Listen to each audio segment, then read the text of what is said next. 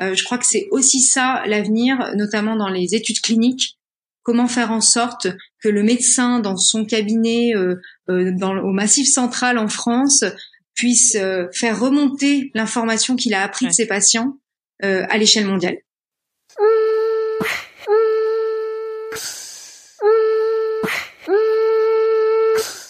Après quelques semaines de stupéfaction, de doutes et de craintes qui nous ont tous saisis, une nouvelle vie s'est imposée à nous tous, entrepreneurs de Nouvelle-Angleterre.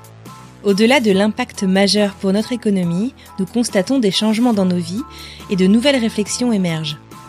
French Tech Boston vous propose une série de podcasts pour donner la parole aux entrepreneurs et acteurs français de notre écosystème de Boston, ville emblème de la technologie et de l'innovation US Made.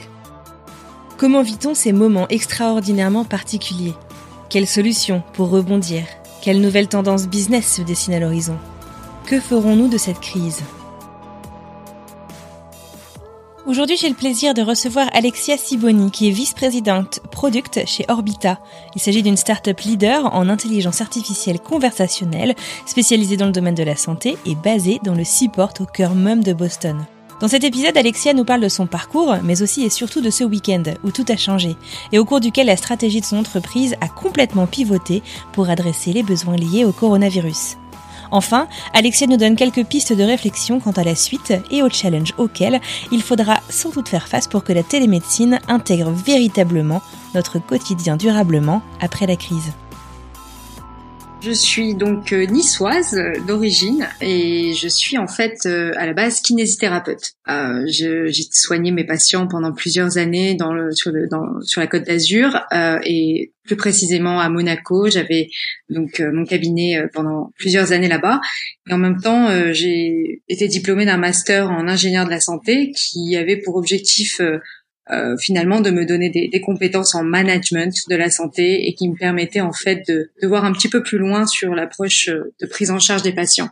Euh, je suis une, une passionnée des, des, nouvelles technologies de, depuis toujours et, et ça a été un fil conducteur en fait depuis euh, depuis le début de ma carrière, je dirais, depuis le début de mes études universitaires, comment appliquer, comment utiliser les technologies euh, qu'on utilise tous les jours au profit du patient, au profit de leur prise en charge et pour améliorer leur qualité de vie. Mais aussi euh, comment utiliser les technologies pour améliorer la, la qualité de, de, vie au travail, je dirais, des, des, professionnels de santé, comment faire en sorte que leur leur prise en charge soit optimisée par ces technologies. Et donc là, on parle de l'époque euh, en 2009 Donc ça fait un, certain temps, euh, 2009, la période où je passe mon diplôme de, de kiné, et, à l'époque, euh, mon sujet de, de, thèse était en fait l'utilisation de la réalité virtuelle en rééducation. Ça a été le, le déclencheur en fait de, de cette carrière dans, dans, le digital health, comme on l'appelle aujourd'hui.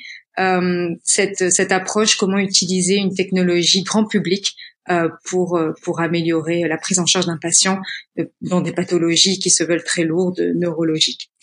Enfin voilà, donc le début, le début d'une belle aventure, euh, beaucoup de challenges évidemment, beaucoup de euh, moments euh, de doute et surtout euh, de, de doute de mes de mes de mes pères, comme on appelle ça dans le monde de la médecine, mes, mes, professeurs qui, ne croyaient pas en cette en, en, ces technologies, qui pensaient profondément que seules les techniques ancestrales pouvaient apporter l'efficacité des traitements et donc, euh, ça a été pour moi finalement un, un leitmotiv pour prouver que ça pouvait marcher.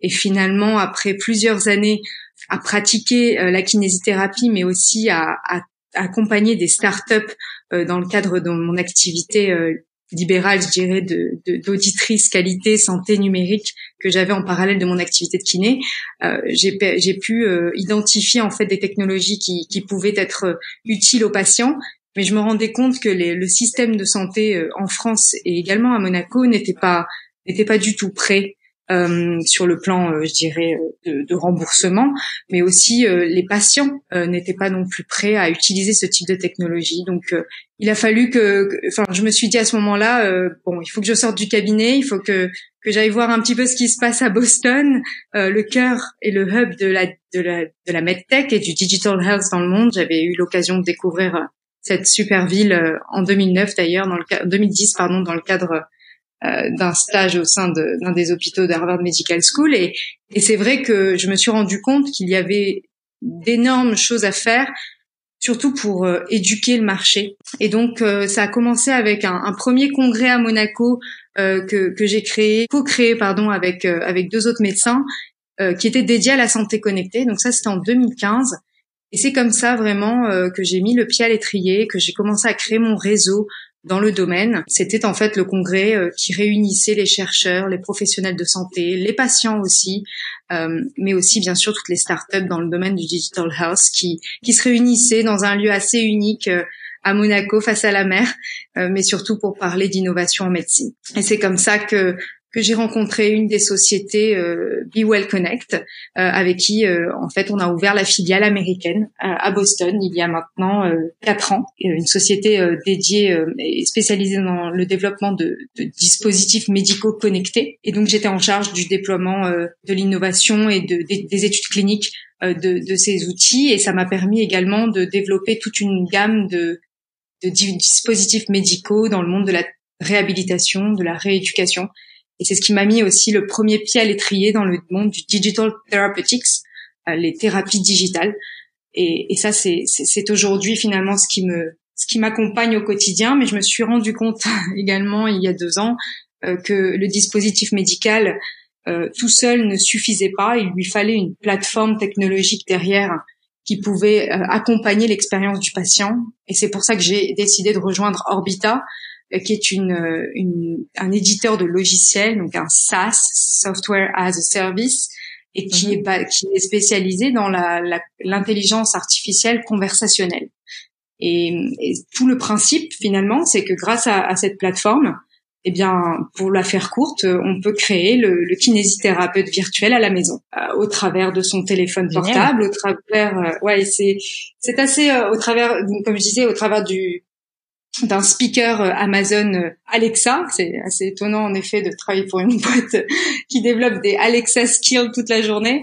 Euh, et puis aussi, en fait, dans, tout type de, support, on n'est plus maintenant dédié à un seul device, mais c'est comment on peut créer une expérience pour le patient, qu'importe le, support, le, le, dispositif médical.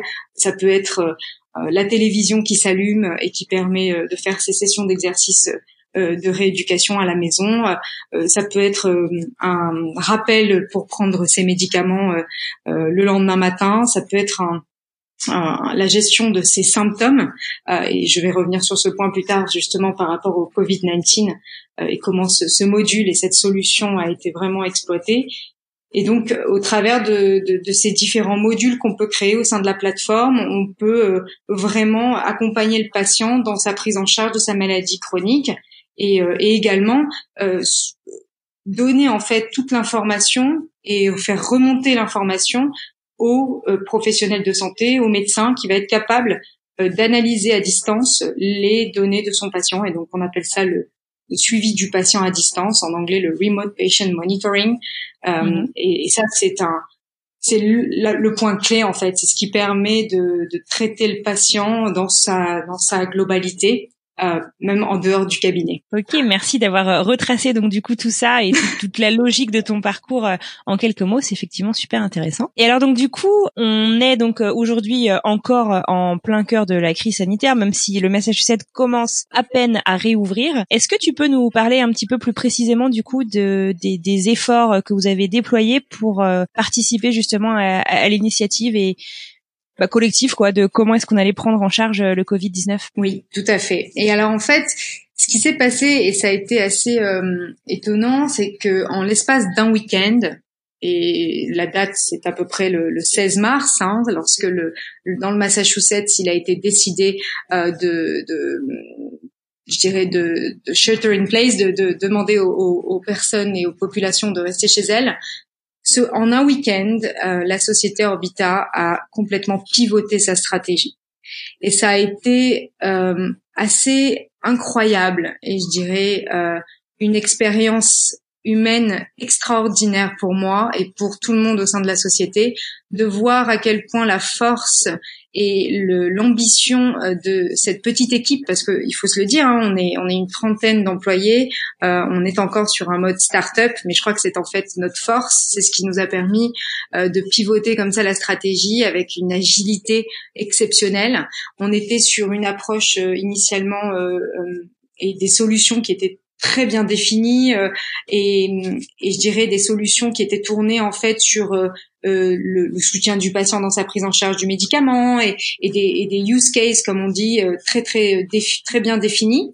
Et puis au moment où la crise est arrivée, on s'est rendu compte que tout pouvait être exploité sur euh, l'analyse des symptômes des patients à domicile. On a tout de suite été contacté par des grandes sociétés de dispositifs médicaux qui souhaitaient suivre leurs patients à distance, notamment, je, je, peux citer le nom puisque euh, on, on, c'est officiel, mais c'est vrai qu'on on a des, des sociétés euh, type Medtronic euh, qui, mhm. qui travaillent aujourd'hui avec notre solution.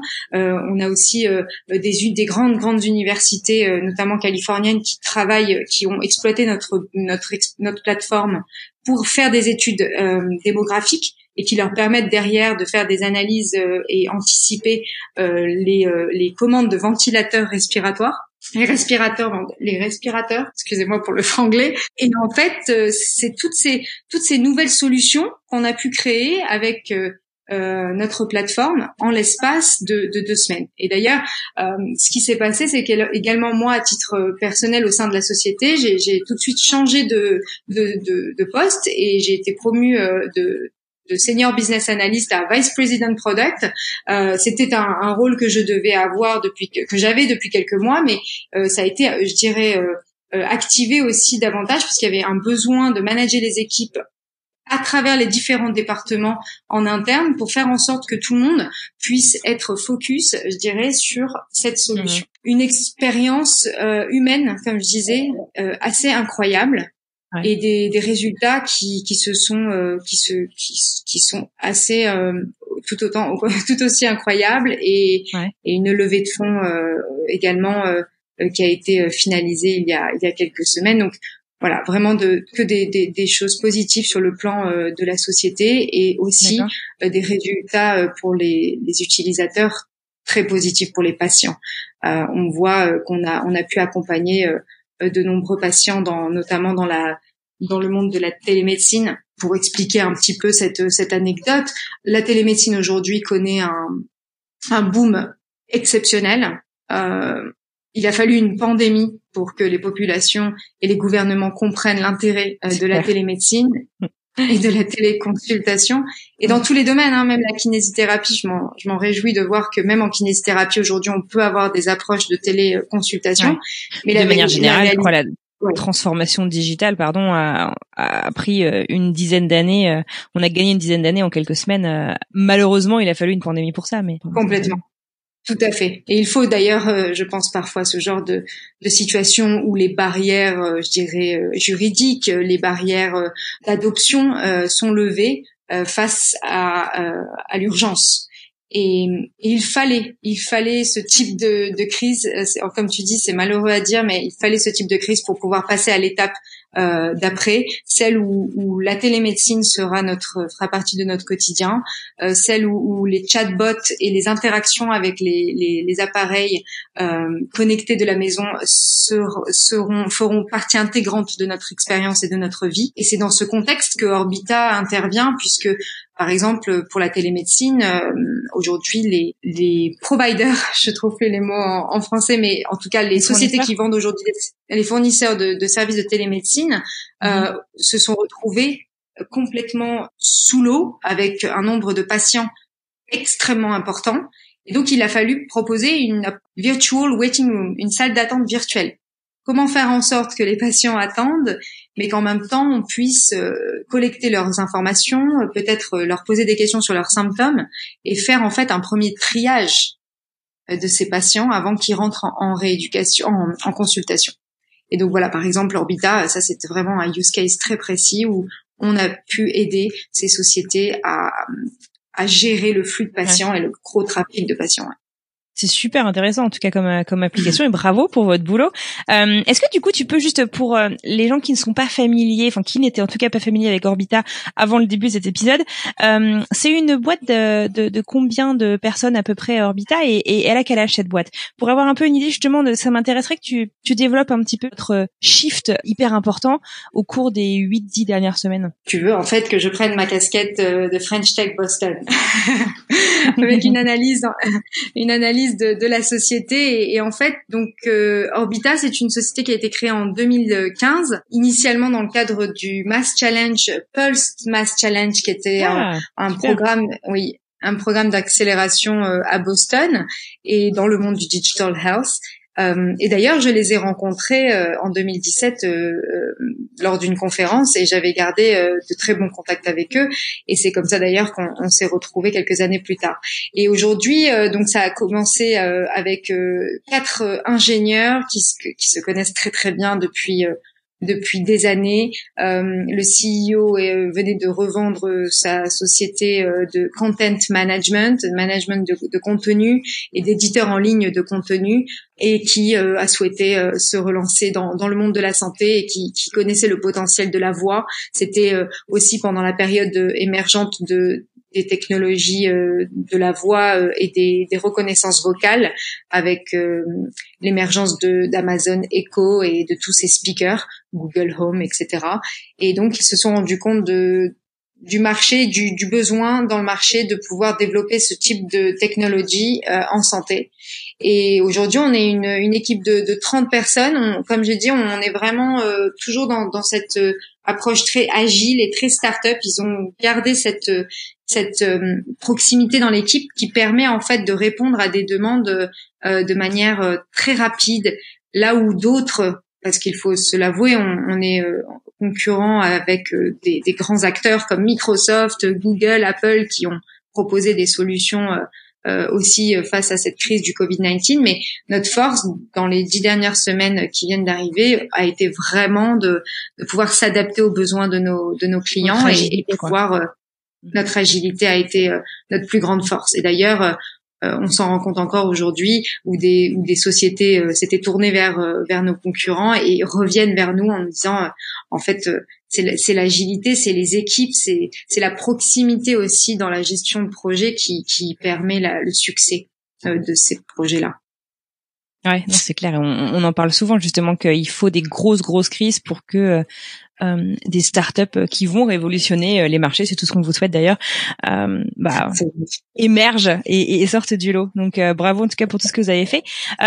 pour terminer, je voudrais avoir un peu tes perspectives. Donc on a on, on discutait justement de, de l'essor de la télémédecine qui est une réponse évidente, je dirais, au, au en tout cas un moyen évident euh, pour limiter euh, la, transmission de la maladie actuellement.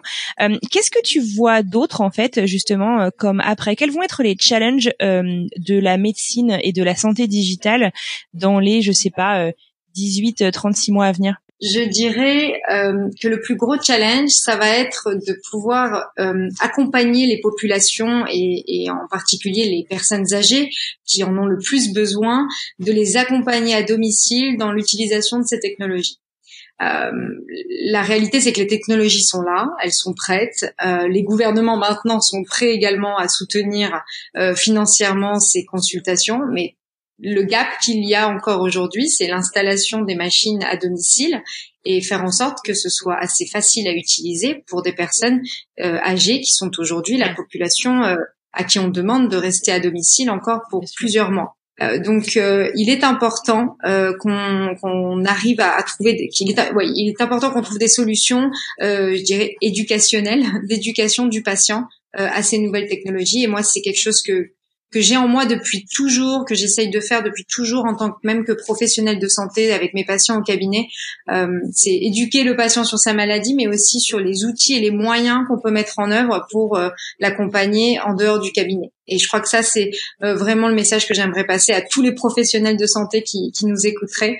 Euh, ça, c'est très important qu'ils les accompagnent dans, dans cette adoption des technologies. Et puis euh, sur, euh, je dirais sur le long terme, bah, j'imagine euh, après ça c'est ma mon, côté très geek, euh, mais j'imagine en effet que ces téléconsultations se feront peut-être via des lunettes de télé de de réalité augmentée euh, qui permettront d'interagir avec euh, avec le médecin euh, en live et, en, et également avec son environnement.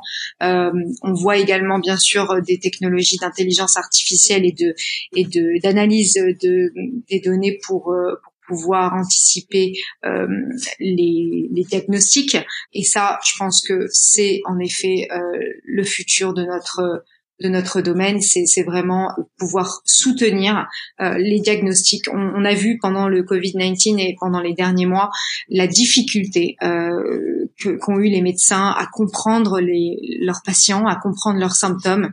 Ça a été euh, un, c'est un, c'était pas le passé, mais c'est un, un, flou artistique aujourd'hui. Euh, le patient informe le médecin et ce n'est plus comme comme avant où, le médecin est, est la source d'information et connaît la maladie et connaît les symptômes et finalement c'est c'est le patient qui vient avec des nouveaux symptômes qui euh, et qui informe la communauté euh, médicale euh, et donc je crois qu'il est là important qu'on trouve des solutions qui vont réunir le patient son professionnel de santé mais finalement tout l'écosystème autour du patient et faire en sorte que tout le monde peut s'informer, pouvoir également valider ces informations à grande échelle au niveau mondial. Euh, je crois que c'est aussi ça l'avenir, notamment dans les études cliniques. Comment faire en sorte que le médecin dans son cabinet euh, euh dans, au Massif central en France puisse euh, faire remonter l'information qu'il a appris de ses patients euh, à l'échelle mondiale. Bah écoute, c'est non mais c'est enfin je pense que tu as, complètement raison, c'est c'est hyper intéressant comment est-ce qu'on va mieux vivre, se soigner et collaborer ensemble. Je, je trouve ça passionnant. Je te remercie Alexia c'est déjà la fin de ce nouvel épisode. Au nom de la communauté de French Tech Boston, j'adresse tous nos remerciements à Alexia Siboni de la startup Orbita pour sa disponibilité et pour la générosité de notre échange. Moi, c'est Anne-Fleur Andrely et avec Jérôme Windsor, nous sommes membres fondateurs du board de French Tech Boston et nous collaborons tous deux à la production de ce podcast Impact et Monde d'après, un podcast de French Tech Boston. Si cet épisode vous a plu, N'hésitez pas à en parler autour de vous, à le partager et même à vous abonner sur votre plateforme d'écoute afin d'être informé de la sortie des prochains. Nous vous retrouvons la semaine prochaine pour un nouveau portrait. Excellente semaine, à bientôt.